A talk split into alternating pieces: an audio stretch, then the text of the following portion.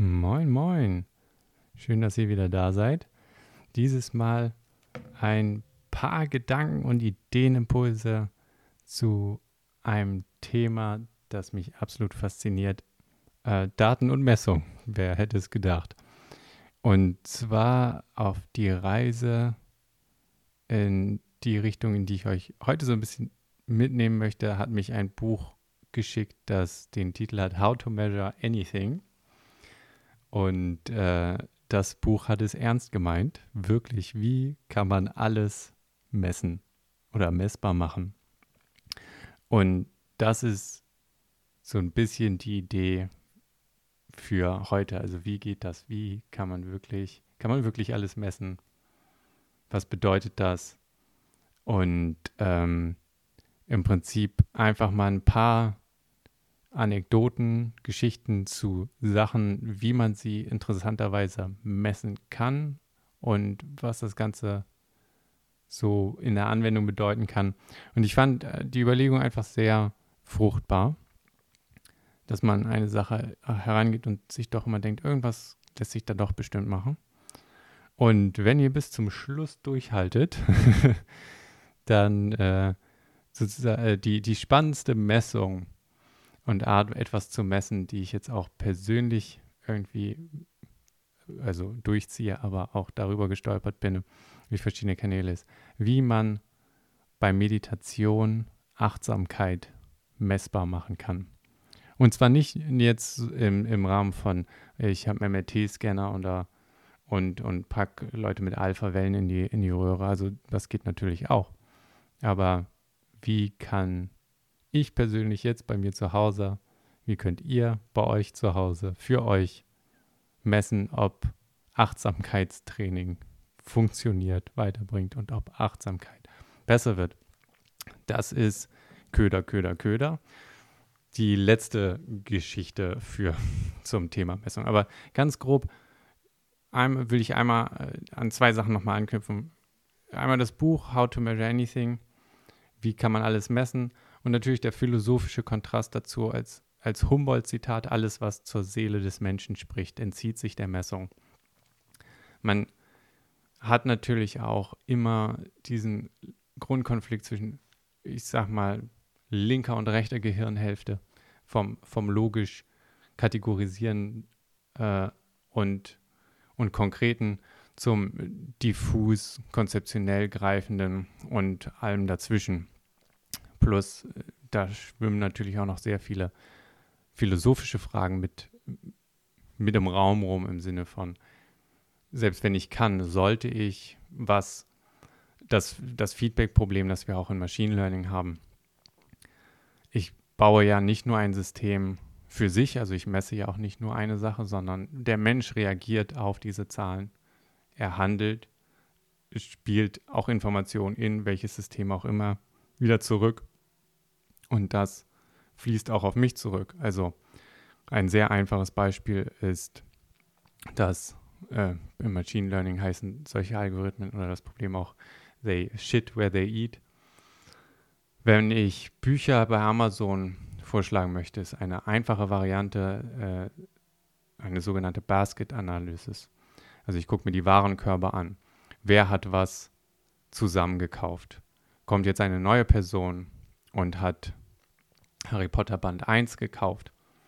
Äh, und ich weiß, jeder, der Band 1 gekauft hat, kauft auch Band 2. Ähm, dann kann ich das natürlich vorschlagen. Das heißt, ich gucke in der Historie nach, was korreliert zusammen, nehme die Paare raus und schlage die Leuten vor. Soweit ist alles ganz gut. Das Problem ist die implizite Feedback-Schleife. Jemand kaufe jetzt natürlich, wenn, also allein dadurch, dass ich das anbiete, steigt die Wahrscheinlichkeit, dass es gekauft wird, leicht.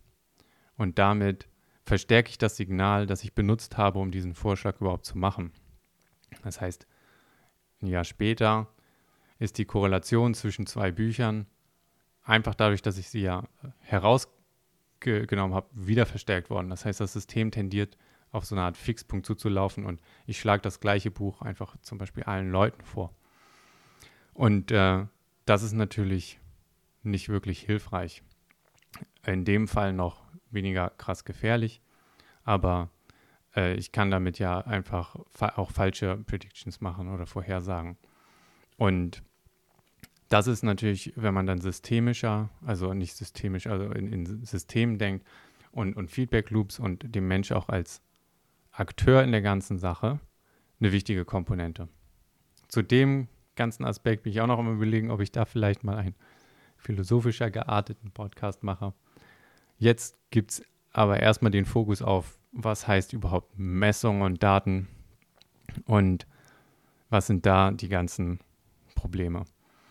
Und das der erste Gedanke oder neue Blickwinkel, der mich persönlich ähm, auf, auf einen ganz anderen, auf eine, auf eine Reise zu einem ganz anderen Blick auf das ganze, auf das Feld Daten und Messung gebracht hat, war ähm, Messung als, äh, genau, also was ist eine Messung? Und, und den Begriff Messung besser zu oder weiter zu fassen. Was heißt weiter zu fassen? Die, das naive Bild, an das ich am Anfang immer gedacht habe, oder dass man denkt, ist sowas wie ein Thermometer oder man zählt oder man versucht etwas genau, präzise zu bestimmen. Messung ist aber weitergefasst der Prozess, Unsicherheiten zu verringern und schon mit dem neuen mentalen Bild gehen natürlich die, die Möglichkeiten viel weiter. Ich, ich muss es ja auch nicht und in der Physik kann ich ja auch nichts präzise in dem Sinne messen. Man sagt immer so schön, ein, ein Wert ohne Fehlerbalken ist falsch.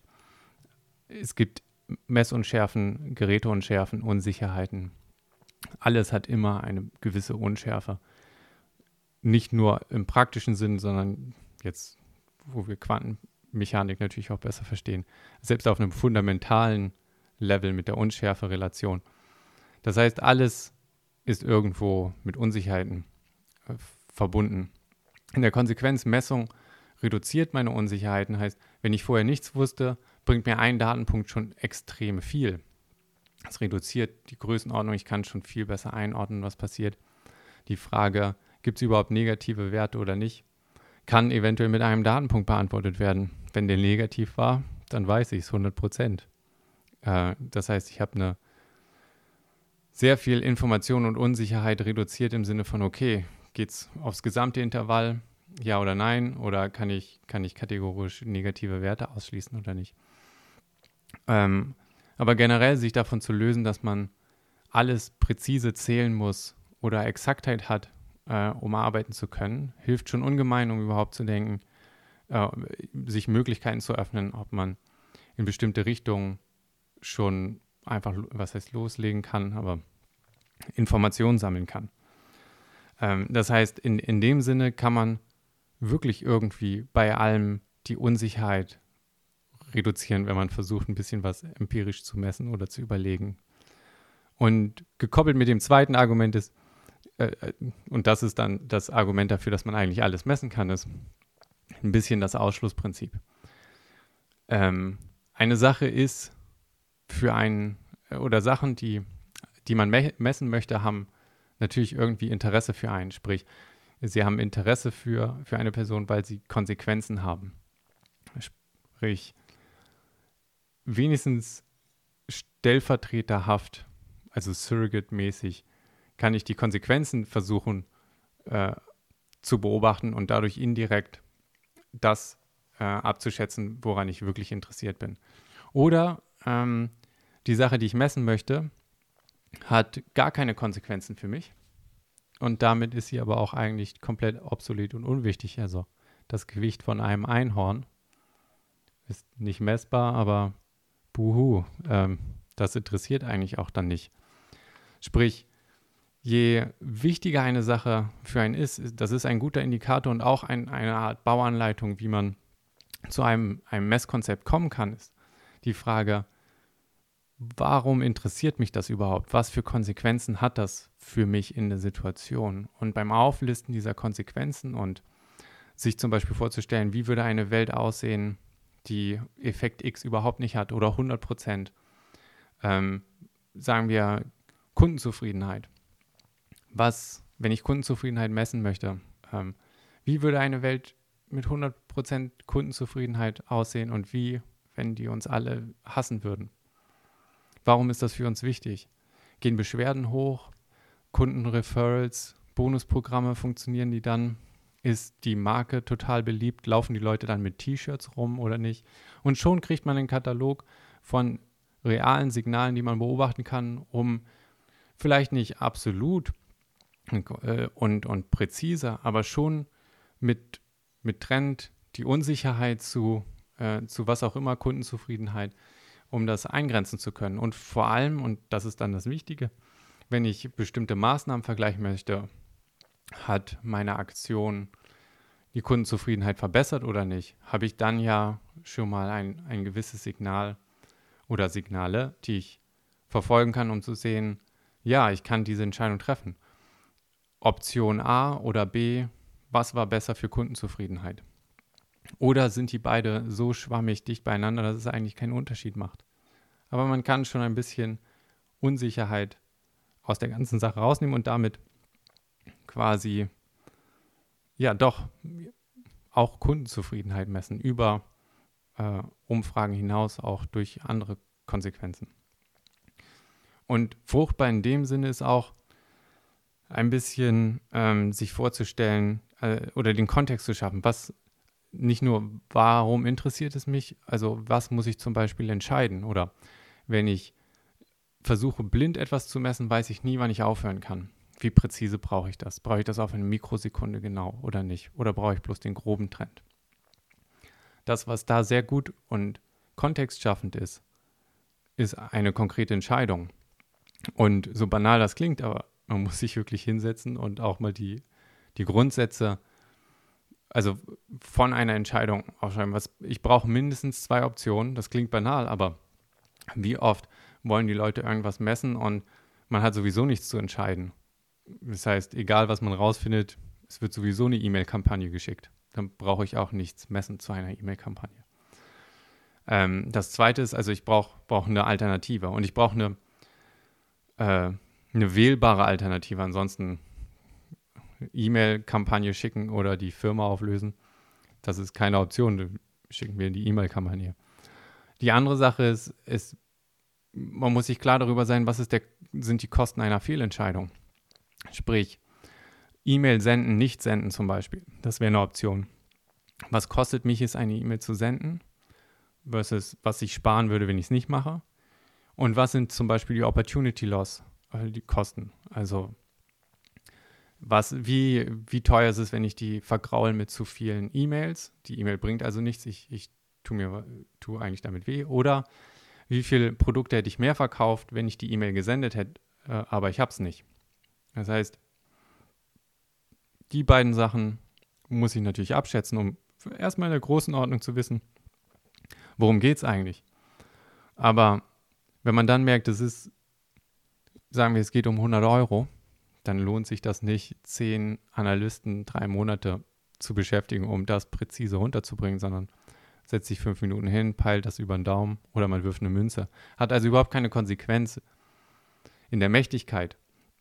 Und damit durch den Kontext dieser Entscheidung und den, den Wert der Entscheidung oder den die, die Fehler, den ich machen kann, quantifiziert, passieren mehrere Dinge. Erstens schaffe ich Konsens in einer Gruppe. Das ist eigentlich sogar das, das Beste, was ich bisher in, aus der Praxiserfahrung auch erlebt habe, wenn man versucht, also diese Art von Technik und Denken durchzusetzen. Durch das Aufschreiben von welche Entscheidung ist es, wie teuer ist es, welche Konsequenzen haben wir, was ist euch wichtig, ab wie viel Risiko seid ihr bereit, eine Entscheidung zu treffen, 90% Chance, äh, dass man das Geld zurückbekommt. Ist das gut? Ist das schlecht? Sind wir vorsichtiger oder nicht? Und ähm, man, man bekommt ein gemeinsames Verständnis von der Situation und von dem Problem und was einem wie wichtig ist und kann also dann auch Kategoriediskussionen, wenn jemand sagt, aber ein bestimmter Effekt äh, passiert. Also Leute lesen die E-Mail und kündigen dann das Abo. Geht weg von der Grundsatzdiskussion von passiert das überhaupt oder nicht, hin zu wie oft einer aus 100, einer aus 1000, einer aus 10.000. Wie teuer ist das? Nehmen wir mal Fehlerbalken an, sagen unter einem Prozent bis null. Ist das schon genug von Varianz oder ein Problem, dass wenn wir grob abschätzen, wie das Ausfallrisiko und der erwartete Verlust ist auf, auf Entscheidung Option A oder B, ob das überhaupt schon in die Waagschale fällt oder nicht. Das heißt, man, äh, die Diskussion geht weg von grundsätzlich, ich glaube nicht, weil es könnte sein, dass Effekt A existiert, hin zu, wie groß schätzen wir das ein und wir kommunizieren präziser von, äh, unser Bauchgefühl von, ist das ein großer Effekt oder ein kleiner Effekt. Und ich habe das ein, zweimal in Projekten gemacht und der Effekt war wirklich jedes Mal ein, ein Zusammenkommen oder ein Konsensverständnis und eine viel klarere Kommunikation. Das hat natürlich in beiden Fällen auch immer etwas gedauert, aber war den Aufwand auf alle Fälle wert. Aber die Ziellinie, äh, nicht Ziellinie, Quintessenz von der Aussage ist, ähm, wenn man nicht weiß, wann man aufhören soll, dann hat man oft, das ist ein Signal dafür, dass man es vielleicht von der falschen Seite aufgezogen hat. Und andersrum sich eher fragen sollte, was muss ich entscheiden?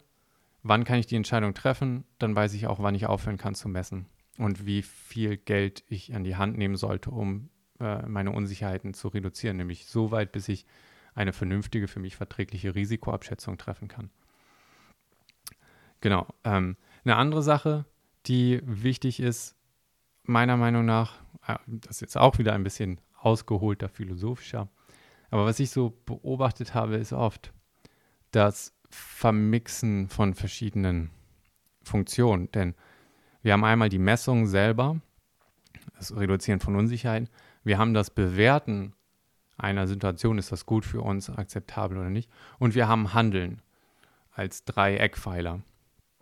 Und viele Konflikte, die um Dashboards, Metriken und äh, ja, in Firmen entstehen, kommen nicht alle, aber viele liegen aus meiner Sicht auch daran begründet, dass man verschiedene Aspekte koppelt, manchmal unbewusst, vielleicht auch bewusst. Ein Beispiel sind Schulnoten. Bei Schulnoten wird das Messen und das Bewerten vermischt in einem. Ich als Schüler bin also im ständigen Konflikt dazu, dass ich eigentlich wissen möchte, wo meine Fehler sind und wie ich mich am besten verbessern kann. Also eine klare Messung vom Ist-Zustand, damit ich auch maximal mich verbessern kann. Gleichzeitig möchte ich aber so gut dastehen wie möglich, also positiv bewertet werden. Beides wird mit der Schulnote gleichzeitig versucht und ist dann natürlich im absoluten Widerspruch und einem Zerren, dass ich auf der einen Seite gut dastehen will, aber um mich am besten zu verbessern, möchte ich natürlich auch die Fehler irgendwie sehen und nicht verstecken. Aber die Schulnote incentiviert mich dazu, sie zu verstecken.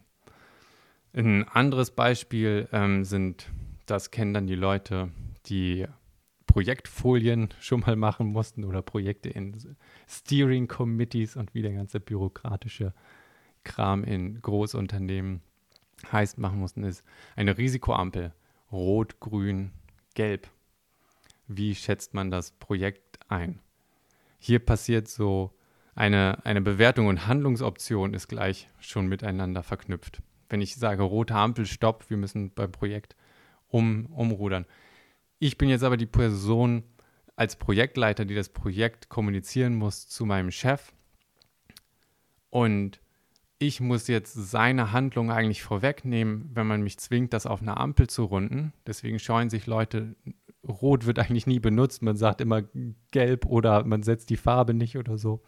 Und Chefs fühlen sich natürlich auch auf eine bestimmte Art übergangen. Das ist oft ein unterbewusster Prozess, aber Wer sagt denn, nee, wir machen weiter, wenn das Projekt rot ist?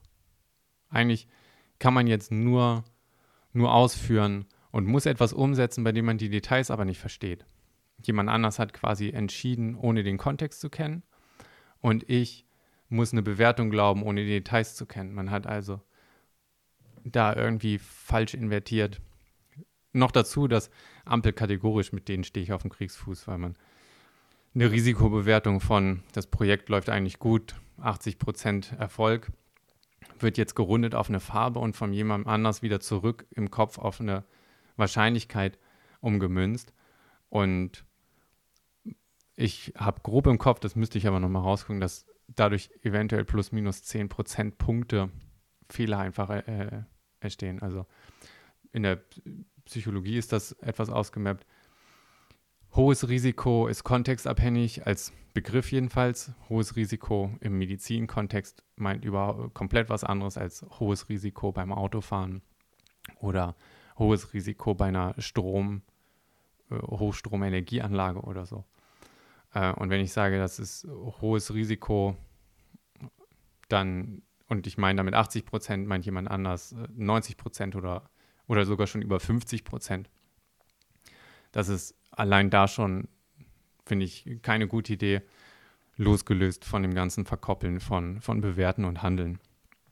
Aber am Ende, ich, wir gehen jetzt mal in ein paar witzige, interessante Beispiele. Am Ende solltet ihr hoffentlich davon von der ganzen Sache weggehen und, und wissen, okay, irgendwas lässt sich immer machen pragmatisch. Unsicherheiten reduzieren und auch ein bisschen mehr in der, im pragmatischen Denken von, okay, welche Entscheidung muss ich überhaupt machen? Brauche ich überhaupt Daten dafür? Und wann kann ich aufhören zu messen und das Dashboard einstampfen und, und aufhören? Das Ende ist genauso wichtig wie der Anfang von einer Sache. Und ewig irgendwelchen alten Metriken hinterherrennen oder benutzen, messen, was man da hat, äh, weil es da ist und nicht, was man sollte, ist brutal gefährlich. Und man rennt irgendwelchen Semi-Optimierungen nach, hat nie ein Framework äh, geschaffen, das einem erlaubt, intern zu sagen, nee, wir wollten eigentlich was anderes haben, sondern man ist plötzlich Sklave von irgendwelchen Zahlen. Aber ich hoffe, am Ende seid ihr wenigstens spirituell begeistert von der Idee, dass man doch irgendwo immer Unsicherheit reduzieren kann. Das erste super witzige Beispiel mit einem mega interessanten Anwendungsfall, also abgesehen davon, wo es herkommt, ist, ist folgende Frage. Wir stehen an einem See, kommt aus der Biologie, oder einem Ameisenhaufen und die Frage ist, wie viele Ameisen sind im Haufen, wie viele Fische sind in dem See? Wie finden wir das raus? Also, und das geht an das, was ich am Anfang irgendwie erzählt habe. Die meisten oder die initiale Reaktion auch bei mir ist, okay, wir lassen das Wasser ab, wir zählen jeden Fisch. Oder eine Messung wird verwechselt mit kompletter Buchhaltung und, und allem, allem Zählen. Was natürlich ähm, legitim ist. Aber See ist kaputt, Fische sind tot, Ameisen ist sogar schwerer, da kann ich das Wasser nicht ablassen. Eventuell kann ich versuchen, alle irgendwie einzufangen und zu töten, dauert dann ewig lange, aber ist destruktiv. Und in dem Fall vielleicht sogar wirklich absolut unpragmatisch. Was in der Biologie gemacht wird, ist das sogenannte Catch and Release oder Tag and Release. Wir fangen einfach 1000 Fische oder 1000 Ameisen, packen den Tag an oder malen den Farbe drauf und schmeißen die wieder zurück. Warten, bis sich alles wieder schön gut durchmischt hat und dann fangen wir wieder 1000 Fische. Und von den 1000 Fischen können wir zählen, wie viele einen Tag haben. Sind es 3%? Dann wissen wir, 3% sind 1000 Fische und können hochrechnen und wissen mit Sample-Fehlerbalken aber, wie viele Fische in dem See sind. Oder wie viele Ameisen in dem Bau. Und wenn wir es genauer haben wollen oder ne, der Kontext ähm, so wichtig ist, dass man es präziser braucht, dann fangen wir mehr Fische oder wir taggen mehr und können die Auflösung oder den Fehlerbalken an unserem Ergebnis auch reduzieren. Aber nichtsdestotrotz kriegen wir eine Größenordnung. Wir wissen, wie viele Fische plus minus jetzt in dem See sind. Ein mega cooler Anwendungsfall davon ist, ist folgendes Problem. Wenn ich äh, ein Gebäude kaufe, sagen wir zur Sanierung, steht rum, die Frage ist, wir wollen das jetzt übernehmen oder nicht, wie viele Baufehler drin, sind da drin, wie teuer wird es für uns, das Ganze zu sanieren. Und dann ist natürlich, gut, ich könnte jetzt versuchen, alle aufzulisten, vielleicht übersehe ich welche, vielleicht ist das teuer, was ist, wenn ich nur einen Tag Zeit habe, die Entscheidung zu treffen. Ich möchte jetzt aber die Anzahl der Baufehler messen. Dann kann ich hier genauso Catch and Release machen. Ich nehme zwei Gutachter, beide unabhängig, also unabhängig im Sinne von, die reden nicht miteinander. Und beide laufen durch und protokollieren alle Baufehler, die sie finden. Und dann vergleiche ich beide Listen. Die eine ist meine Tagged Fischliste und die andere ist mein neu gefangenes. und ich zähle den Überlapp. Haben beide fast die gleiche Liste gefunden, plus minus vielleicht ein, zwei, weiß ich, dass ich fast 100% der Fehler auf meiner Liste habe. Ich kann es perfekt abschätzen. Habe ich nur 3% Überlapp, habe ich genau das gleiche äh, Ding wie mit den, mit den Fischen. Und ich kann hochrechnen, wie viele Baufehler da sind. Zusätzlich kann ich sogar die Baufehler, die ich identifiziere, ab einzeln durchgehen, schätzen, was die Kosten für eine Sanierung wären, habe also dann eine Verteilungs- oder eine Wahrscheinlichkeitsverteilung über Kosten pro, ähm, pro ähm, Baufehler und kann dann mit den gemessenen, also mit Fehlerbalken äh, hochgerechneten Gesamtbaufehlern sogar abschätzen, wie teuer das ungefähr wird mit Risikobalken. Aber wenn ich weiß, was ist mein Budget, ähm, welches Risiko trage ich jetzt ungefähr, was auf mich äh, zukommt oder was, was zu erwarten wäre. Und von ich weiß überhaupt nichts und ich muss das blind kaufen zu ich habe eigentlich mit 90% Konfidenz in der Wahl eine, eine, eine Reihe und weiß, okay, zwischen 2 Millionen und 50.000 liegt jetzt die Sanierung.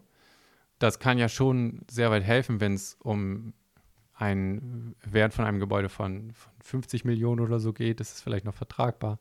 Hat man eigentlich sowieso nur 500.000 im Budget gehabt, dann ist das eine absolute Katastrophe. Man muss entweder sagen, okay, wir bezahlen nochmal viel mehr Geld für den Gutachter, um ein genaues Bild zu haben, um das Risiko zu minimieren, oder wir gehen da raus. Das gleiche kann man machen, wenn man damit beauftragt ist, bei einer Firmenakquisition IT-Stack zu beurteilen. Was für Legacy-Code haben die im Keller? Wie teuer wäre das vielleicht mit Upgraden oder wie viele Systeme sind da? Und ich gehe genauso mit zwei Leuten wieder durch, schätze die Listen ab und bekomme auf alle Fälle ein konkreteres Bild von dem Risiko, das vielleicht auf mich wartet. Von daher ist es eine sehr, sehr coole Idee, dass man selbst sowas Abstraktes wie, oder abstrakt, aber etwas wie Baufehler, äh, IT-Altlasten und Schulden in einem Unternehmen äh, sehr gut abschätzen kann, eventuell sogar unter Zeitdruck mit einem Tag oder einer Woche ähm, und zwei, ähm, zwei Gutachtern.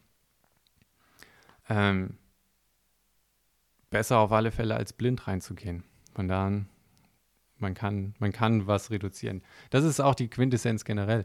Irgendwer hat schon mal sowas ähnliches gemessen oder sich mit ähnlichen Problemen auseinandergesetzt und lesen, googeln, recherchieren. Man findet die erstaunlichsten Sachen, wie Leute sich überlegt haben, wie man Sachen messen kann.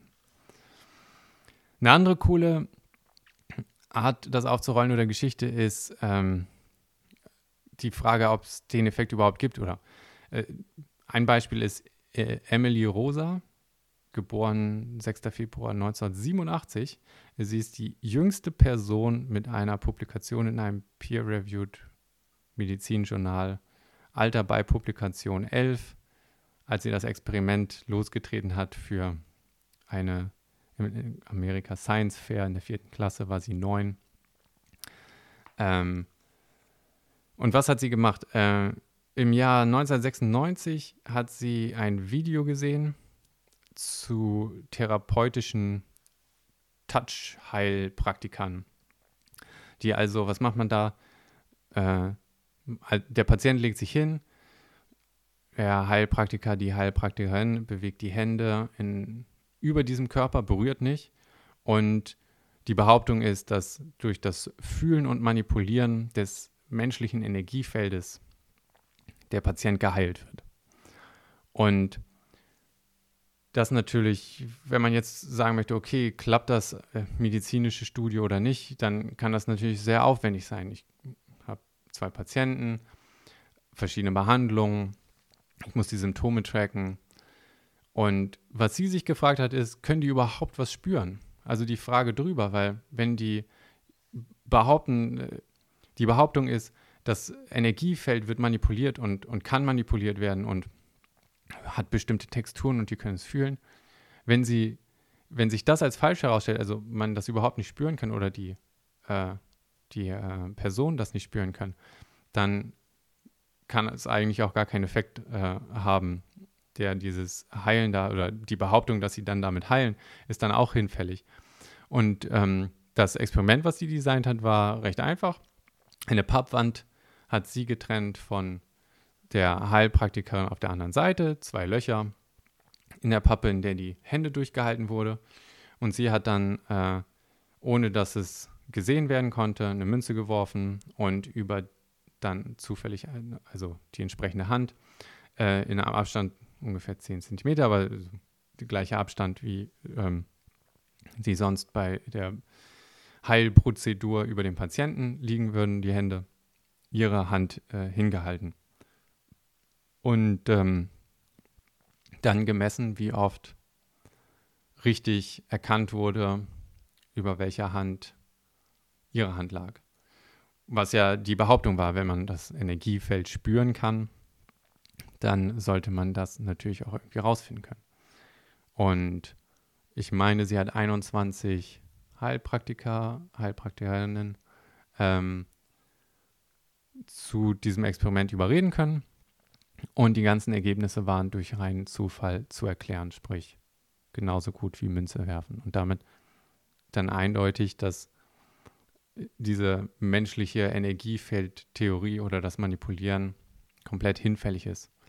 Und das ist eine sehr einfache und äh, elegante Art, ja auch sich selber Arbeit, Mühen und Kosten zu sparen. Wie ist das praxisrelevant?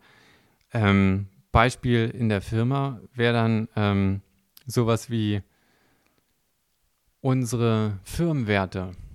Haben wir aufgeschrieben, stehen an der Wand oder so.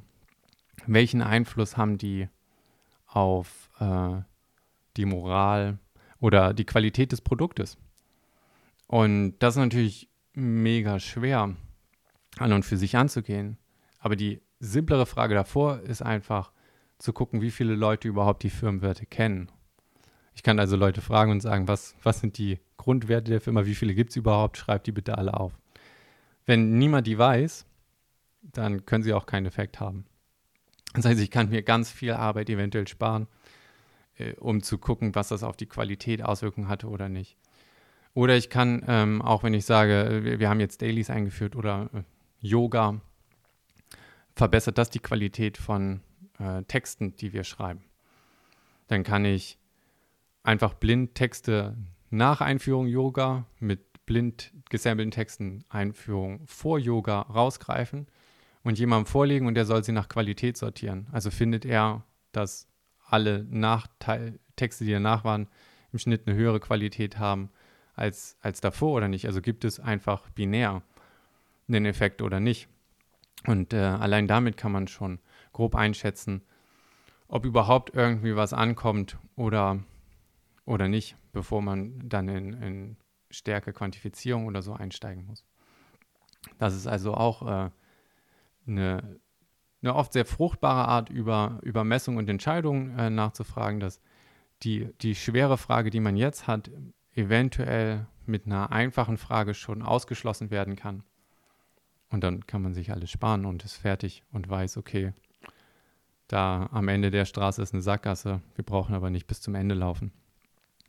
Und dann ist, ist äh, die Geschichte auch nochmal sehr, sehr spannend oder interessant, weil das ein sehr cleveres, cleanes Protokoll ist, was sie designt hat. Und ähm, äh, ja, also wirklich Kudos. Ähm, die andere Sache ist, habe ich überhaupt genug Daten? Und da, das ist äh, eine, was mir da in meinem Kopf schwebt, ist eine Mathematikaufgabe noch aus der Abi-Zeit. Und zwar war mal die Aufgabe, wir gucken durch ein Mikroskop auf einen Objektträger, 12 mal 12 Gitter also 144 Gitterplätzchen. Dort ist Blut drauf oder Blutkörperchen. Die sind zufällig verteilt. Und man zählt vier Gitterplätzchen, die keine Blutkörperchen enthalten. Und die Frage ist jetzt, wie viele Blutkörperchen sind auf dem Objektträger? Und das absolut Fantastische an der Frage ist, dass man fast überzeugt ist, dass man zu wenig Daten hat und es nicht beantworten kann. Allein die Skala fehlen zum Beispiel. Wie, wie groß, was ist, was ist da los? Ähm, und der Trick ist, äh, wenn die zufällig verteilt sind, ist die Anzahl pro Quadrat halt eine ganze Zahl. äh, also ein Blutkörperchen drin oder zwei. Und äh, die Verteilung dann Poisson verteilt. Und äh, die Poisson-Verteilung hat nur einen freien Parameter, den Mittelwert, den man dadurch, dass es äh, ja 4 aus 144 äh, die Wahrscheinlichkeit dafür ist 0, also genau die Anzahl von 0 Quadraten oder äh, ein Quadrat mit 0 zu ziehen, kann ich sogar, äh, ohne Logarithmus kennen zu müssen, äh, mit einer kleinen Entwicklung von, von der E-Funktion, äh, das sogar auf dem Papier ausrechnen. Aber man kann auch mit dem Taschenrechner arbeiten, den Mittelwert damit ermitteln, mal 144 nehmen und schwupp hat man, ich meine, das waren den Tausendern, aber die äh, Anzahl der Blutkörperchen abgeschätzt. Und äh, das für mich hat sich so in mein Hirn eingebrannt als archetypisch für, man kann wenn man verschiedene Sachen, in dem Fall äh, natürlich dann so äh, statistische Verteilung und so weiter benutzen kann, aber mit sehr wenig Datenpunkten sehr, sehr viel erreichen. Und ähm, das, eine ne andere Geschichte ist auch noch, also die Poisson-Verteilung ist sowieso absolut fantastisch. Einmal, weil sie ähm, diskrete Events mit kontinuierlichen Raten verknüpfen kann. Ähm, auch wieder die, die Beispielaufgabe, wo man es in der Praxis benutzen kann, Poisson-Verteilung ist, ähm, wenn ich ungefähr meine konstante Rate kenne, ich kriege 10 Anrufer pro Minute oder ein Anrufer pro Minute. Das ist eine Rate. Ähm, wie hoch ist die Wahrscheinlichkeit, dass äh, in einer Minute fünf oder mehr kollidieren? Oder andersrum, eine Frage, in der man das benutzen würde, wäre, wie viele Telefonzellen brauche ich oder Anrufer, die gleichzeitig Anrufe annehmen können, wenn, äh, wenn ich möchte, dass die Wahrscheinlichkeit, dass ich jemanden ablehne, nur 10% ist oder weniger. Also andersrum, ich möchte höchstens am Tag 10% meiner Nutzer ablehnen, ähm, weil, also dass die auf, hier Leitung ist besetzt, niemand kann sich um sie kümmern. Wie viele, wie viele Telefonzellen muss ich quasi hinstellen oder Leute abstellen, die sich bereithalten, die nicht immer ausgelastet sind, aber damit die Wahrscheinlichkeit, dass ich einfach durch den, das konstante Reinkommen, durch das zufällige Klumpen, äh, nicht irgendwann so ein Bottleneck entsteht oder ich die, die abfangen kann.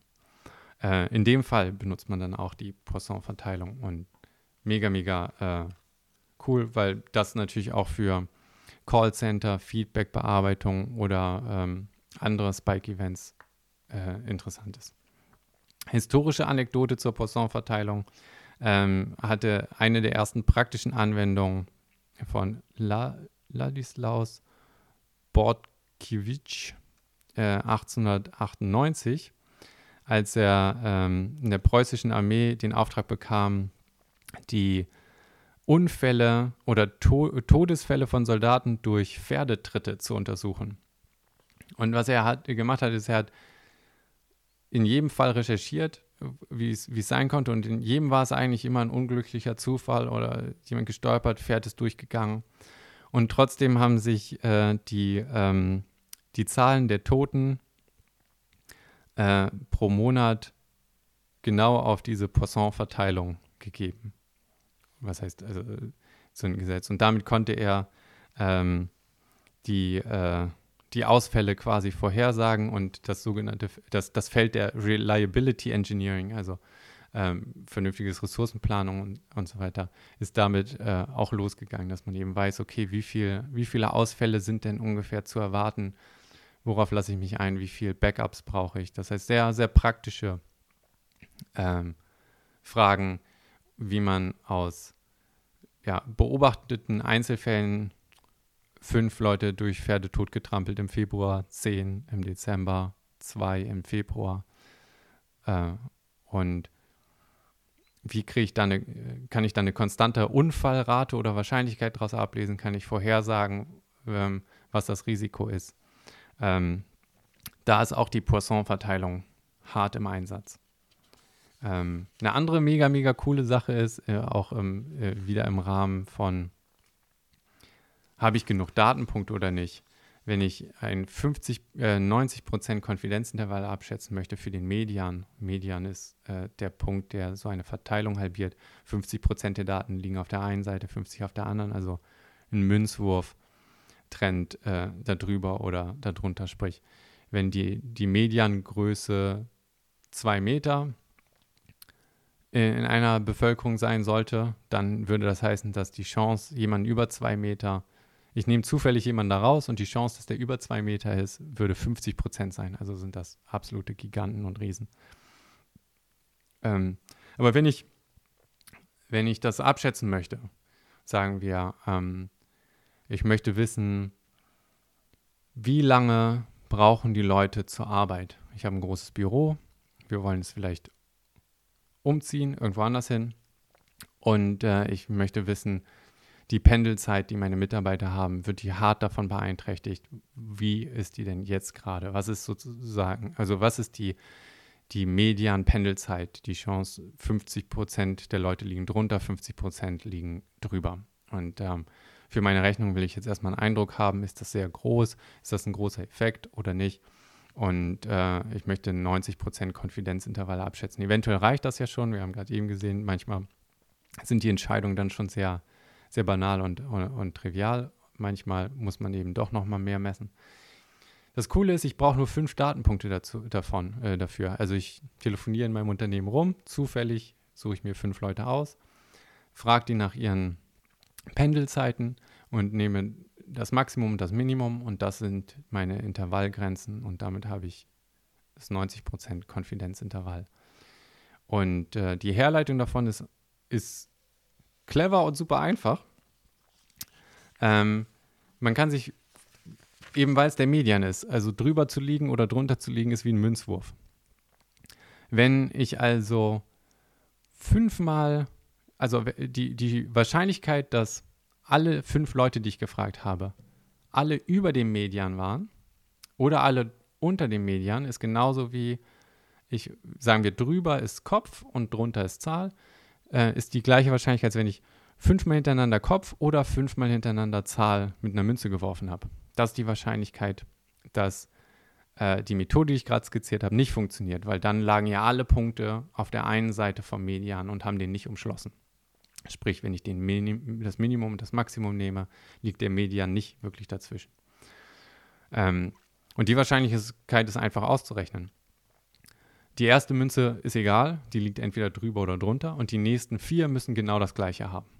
Äh, sprich, die nächste Münze werfe ich und 50% hat sie genau den gleichen Wert. Ich habe also beim ersten Mal Zahl gehabt, jetzt beim zweiten Mal 50% auch wieder Zahl. Die zweite Münze, also die dritte Münze oder die zweite, die jetzt hart irgendwas treffen muss, äh, dann bin ich bei 25%, fünf, äh, 50% mal 50%, 25%. Dann ähm, Münze Nummer 4. Die Wahrscheinlichkeit ist jetzt 50 Prozent, 50 Prozent, 50, 12,5 Prozent. Und mit der letzten Münze sind wir dann bei 6,25 Prozent. Also in 6,25 Prozent der Fälle habe ich es verpasst. Oder in 100 minus 6,25, 93,75 Prozent, also ungefähr 90, äh, habe ich den Median zwischen dem Maximum und dem Minimum äh, meiner Werte gehabt. Also, tada, das ist die Herleitung dafür, weswegen man fünf Datenpunkte nur braucht für den Median. Wenn eine Verteilung symmetrisch ist, ähm, dann ist Median und Mittelwert sogar dasselbe. Das heißt, in vielen Fällen kann man damit auch den Mittelwert abschätzen, je nachdem, was für eine Verteilung darunter liegt. Auf alle Fälle kriegt man schon mal einen sehr, sehr robusten Eindruck und man braucht wirklich nicht viele Datenpunkte. Man kann also in, in vielen Fällen einfach äh, ja, fünf Datenpunkte, ein bisschen fragen, kriegt einen Eindruck, quantitativ aufschreiben. Auch Bauchgefühl, was schätzt man zwischen äh, 10 und 20 Prozent oder was auch immer und man quantifiziert wenigstens erstmal das eigene Bauchgefühl, anstatt äh, schwammig, schwammig zu argumentieren. Ähm, und zu sagen, na, es ist ein kleiner Effekt oder ah, es ist ein großer Effekt. Aber jetzt ist es viel klarer, was man eigentlich damit meint. Ähm, das ist halt auch so, ich sag mal, Food for Thought, aber äh, fand ich sehr, sehr erhellend und die, die, die ganzen Geschichten haben sich quasi in mein Hirn ge ge gedrillt und gebohrt. Und in jeder Situation denke ich eigentlich immer, irgendwas lässt sich doch bestimmt pragmatisch damit irgendwie machen. Naja, jetzt ähm, die coolste Geschichte zum, zum Schluss. Wie, wie messe ich Achtsamkeit in der Meditation oder generell? Wie, wie quantifiziere ich den Erfolg von der Meditation? Verschiedene Punkte. Was ist, was ist eigentlich wichtig oder weswegen macht man das? Ein großer Aspekt ist Stress reduzieren, äh, Gelassenheit aufbauen. Und äh, Gelassenheit ist ja auch immer so äh, erkennen, was man ändern kann oder nicht. Nicht äh, überwältigt zu sein in Situationen, ähm, aber auch ähm, die Fähigkeit, die Aufmerksamkeit zu steuern und den Geist ruhig halten zu können, den Körper zu beobachten und die Gedanken einfach kommen und gehen zu lassen, zu akzeptieren, ohne sich so davon mitreißen zu lassen. Jedenfalls ist das meine Erfahrung bisher. Und ähm, der erste Teil, Stress und Gelassenheit, ähm, das wird sogar von der App, die ich benutze, mitgetrackt im Sinne von einmal im Monat gibt es ein zehnfragiges, äh, zehn Fragen Fragebogen. Und da wird direkt gefragt, in wie vielen Situationen im letzten Monat hat äh, man sich überwältigt gefühlt von, man hat viel zu viel zu tun, kann das nicht schaffen. Ähm, in wie oft und dann, dann antwortet man von äh, niemals, äh, ein bisschen, sehr oft, häufig, fast immer auf der Skala quasi. Äh, und das geht über verschiedene Aspekte zu ähm, wie, äh, wie optimistisch war man äh, in die Zukunft und, und solche Fragen. Und damit bekommt man halt ein sehr, sehr gutes Bild von genau dem, was einem wichtig ist, nämlich nimmt die äh, wahrgenommene Gelassenheit äh, zu, fühlt man sich wirklich irgendwie besser in den Situationen, nimmt, nimmt das Gefühl ab, äh, überwältigt zu sein oder nicht. Und ist eine sehr einfache und clevere Art, langfristig zu tracken, ob man, ob man sich verbessert da drin, ob es irgendwas bringt oder ob äh, die Wahrnehmung auf die Realität und die Eigenwahrnehmung hm, positiv geändert hat oder nicht. Damit kann man also sehr einfach sogar für sich äh, einen, den, den Stressaspekt quasi äh, wahrnehmen. Äh, ja, nicht wahrnehmen, messen. Die interessantere Fähigkeit, nämlich wie kann ich jetzt messen, ob die, die Technik, die ich benutze, das äh, nicht nur loslassen, aber das äh, sich nicht von Gedanken mitreißen, das ruhig bleiben und äh, sich in, in, in, Stress entspannen. Wie kann man da messen, ob man es ob richtig macht, äh, was ist richtig macht, aber ob das, was man denkt, dass es was bringt, auch wirklich was bringt, wie die eigene Tagesform ist, ob vielleicht Ernährung, Schlaf oder ähm, was, was hilft und was nicht. Und da bin ich auf durch Zufall drauf gestoßen. Also ich habe es äh, aus anderen Gründen angefangen, aber es zeigt sich, dass das auch genau das misst, was äh, mich bei, bei Meditation quasi interessiert. Und zwar ist das die Fähigkeit, die Luft anzuhalten. Äh, das klingt vielleicht erstmal so ein bisschen, als ob das gar nichts damit zu tun hat. Aber jeden Morgen mache ich Atemübungen, das ist eine bestimmte Art ein- und auszuatmen und das endet damit, dass man versucht auf neutraler Lunge. Neutrale Lunge ist nach dem entspannten Ausatmen nicht komplett leer, aber entspannt, nicht, nicht gefüllt, die Luft so lange anzuhalten, wie man kann. Und was passiert ist, dass CO2 sich aufbaut und CO2 ähm, löst äh, fast so einen primalen Fluchtinstinkt aus. Also äh, dieses, dieses Gefühl, Lufthunger zu haben, panisch, man möchte atmen, das setzt viel früher ein, als, als die Luft leer ist sozusagen. Ähm, und ist eine Art Speed-Meditation, sich dabei aktiv zu entspannen und in dieses CO2-Unwohlgefühl hinein zu entspannen. Und spiegelt sich eins zu eins wieder in der Zeit, die man es schafft, die Luft anzuhalten. Und ist damit, natürlich nimmt man auch über die Zeit, wird es besser, nicht nur durch Achtsamkeit, man trainiert natürlich auch ein bisschen, aber ich habe persönlich gemerkt, dass, dass alles das, was in der Meditation so ein bisschen äh, so passiert und wenn die Gedanken wegschweifen und man sich an eine Sache festhält, dass man das auch immer einhergeht mit einer Verkrampftheit und äh, sobald die ersten äh, CO2-Signale kommen, dann einer Panik, Überfokussierung, einer Unruhe, der Puls geht hoch und all das sorgt dafür, dass man, dass ich in den Situationen dann viel, viel schlechter abschneide als am Tag vorher, wo die, die Fokussierung zu einer Ruhe geführt hat, man die Signale einfach wertungsfrei für sich beobachtet hat. Ähm, super mega spannend. Und ich hatte so, so ein bisschen die, diese Korrelation gesehen für mich. Und wie, wie es dann oft so ist, man, man muss erst mit der Nase wieder drauf gestoßen werden. Äh, eine Person hatte dann wirklich genau nochmal diesen Messaspekt auch äh, in einem Podcast äh, in einem Podcast äh, erwähnt. Und dann dachte ich mir, ja, okay, klar, gerade für jemanden, der so besessen ist von Messung, dann nicht direkt äh, das als Achtsamkeitsmessbarkeit zu erkennen, ist auch total traurig.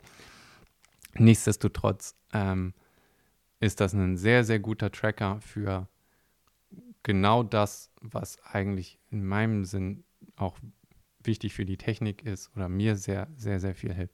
Das heißt, mit zwei sehr einfach bekommenen Zahlen, äh, wie lange kann ich die Luft anhalten nach, äh, auf neutraler Lunge und dem einmal im monatigen Fragebogen habe ich ein sehr, sehr gutes Bild von, wo die Reise gerade hingeht, ähm, ob äh, gerade irgendwelche Stressfaktoren in meinem Leben da sind oder nicht. Und äh, mit erstaunlich wenig Aufwand kriegt man dann etwas, das ich, äh, dass man noch vor, dass ich selber persönlich noch vor Jahren als unmessbar betitelt hätte, so eingeschränkt und die Unsicherheit reduziert, dass man damit wirklich arbeiten kann und sieht, okay, das hat wirklich einen Effekt, da muss ich aufpassen. Erstaunlicherweise, wenn ich weniger gut schlafe, eine Sache, bei der ich gedacht hätte, dass die sehr, sehr krass negativ für mich wirkt, was die Konzentration angeht, hält sich sogar in Grenzen.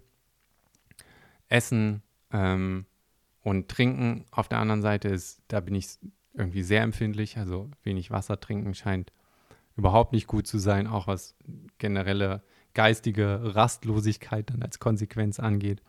Und all solche Sachen kriegt man oder kriege ich dann so irgendwie zu fassen, die, die vorher noch gar nicht da waren. Also das ist ähm, die, die Art, wie ich persönlich Achtsamkeit in der Meditation messe und zum, ja, quantifiziert, was heißt quantifiziert, aber die Unsicherheit auf alle Fälle massiv reduziert habe für mich.